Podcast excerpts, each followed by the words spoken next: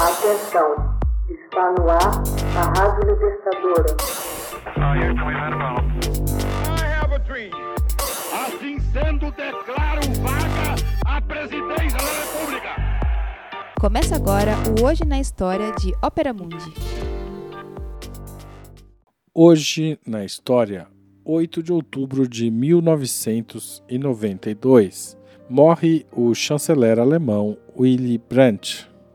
Em 8 de outubro de 1992, morreu na Alemanha o ex-chanceler Willy Brandt, muito ativo desde a juventude, quando fez campanha contra Adolf Hitler e o Partido Nazista, até os anos 70, quando governou a Alemanha Ocidental e promoveu a Ostpolitik, política de aproximação com o leste. Brandt, nascido em Lübeck, em 1913, a exemplo de muitos jovens radicais na Alemanha da época, filiou-se ao Partido Social Democrata, mas era crítico às suas lideranças. Em 1931, ajudou a formar o Partido Socialista dos Trabalhadores, uma organização de esquerda marxista. Quando Hitler chegou ao poder em 1933, os membros do SAP passaram a ser perseguidos e presos. Brandt fugiu para a Noruega e, depois de concluir os estudos, passou a trabalhar como jornalista. Em fevereiro de 1937, foi à Espanha para cobrir a Guerra Civil Espanhola e instalou-se em Barcelona, onde estabeleceu vínculos estreitos com o Partido Operário de Unificação Marxista. Enquanto cobria a guerra, caía sobre ele a suspeita de ter se convertido ao comunismo, fato que percorreu grande parte de sua vida. Mais tarde, relembrou como os militantes do POUM eram perseguidos, arrastados às barras dos tribunais ou mesmo assassinados pelos stalinistas. Depois da guerra, Brandt escreveu sobre os perigos que os socialistas corriam em cooperar com Stalin e a União Soviética. Com a invasão da Noruega pelo exército alemão em 1940, ele foi obrigado a mudar-se para a Suécia.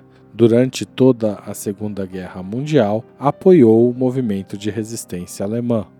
Brandt retornou à Alemanha após a guerra em 1949 foi eleito para o Bundestag, o parlamento alemão. Em 1957, tornou-se prefeito de Berlim Ocidental estando no cargo na época em que foi construído o Muro de Berlim.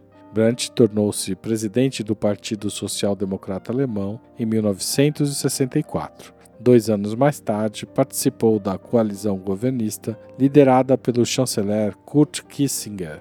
Como ministro de Relações Exteriores, Brandt desenvolveu a política conhecida como Ostpolitik, a reconciliação entre a Europa Ocidental e a Oriental.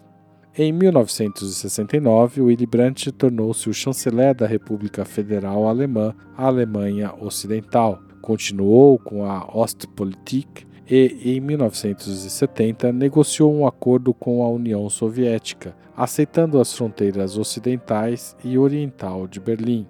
Mais tarde, naquele mesmo ano, assinou um pacto de não agressão com a Polônia. O chamado Tratado Básico entre as duas Alemanhas foi assinado em 1972. Segundo esse tratado, a República Federal da Alemanha e a República Democrática Alemã, a Alemanha Oriental, se comprometiam a desenvolver relações normais com base na igualdade, na garantia da mútua integridade territorial, bem como da fronteira comum, reconhecendo a soberania e a independência uma da outra. Como resultado da Ostpolitik, a Alemanha Ocidental trocou embaixadores com a União Soviética, a Polônia, a Tchecoslováquia, a Hungria e a Bulgária. Em 1971, Brandt ganhou o Prêmio Nobel da Paz, mas viu-se forçado a renunciar em abril de 1974, após ter sido descoberto que seu assessor político imediato, Günther Guillaume, era um espião da Alemanha Oriental. Brandt continuou ativo na política internacional e, entre 1977 e 1983, presidiu a Comissão Brandt de Desenvolvimento Econômico. Seu relatório Norte-Sul, um programa para a sobrevivência, defendia que o hemisfério norte rico deveria ajudar os países pobres do Sul. Hoje na história, texto original de Max Altman, locução Haroldo Cerávulo, gravação Michele Coelho edição Laila Manuelle. Você já fez uma assinatura solidária de Opera Mundi? Com 60 centavos por dia, você ajuda a manter a imprensa independente e combativa. Acesse www.operamundi.com.br/apoio.